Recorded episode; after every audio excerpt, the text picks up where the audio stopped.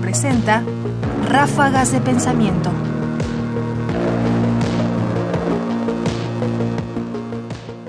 Traición y resistencia.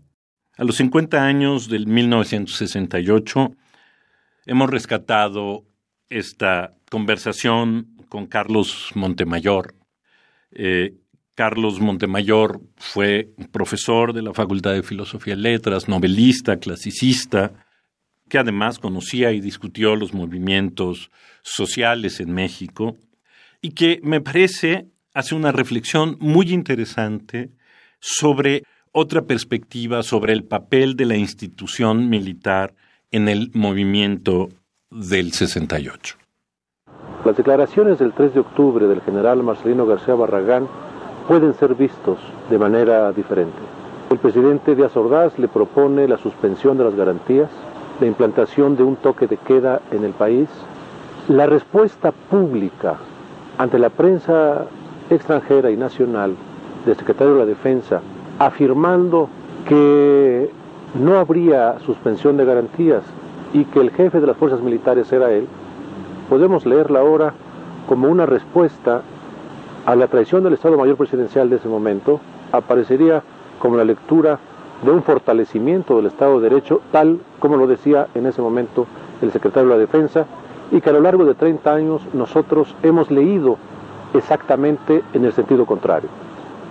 El general García Barragán compara el 2 de octubre con Tlaxcalantongo y con Huitzilac, afirmando que la traición del 2 de octubre era más grave aún porque aquí se había actuado contra gente inocente, contra el pueblo, contra los estudiantes. Ráfagas de pensamiento. La hipótesis de Montemayor es interesante. Pudo haber una resistencia institucional a decisiones presidenciales que evitaron, por lo menos en este caso, el estado de sitio, el estado de excepción.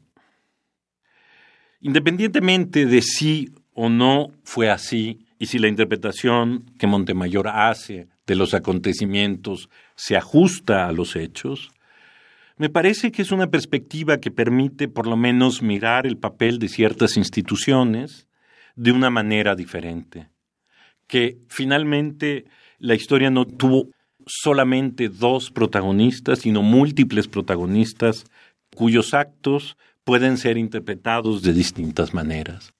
En este sentido, por supuesto, sí, pudo haber una resistencia institucional al autoritarismo presidencial.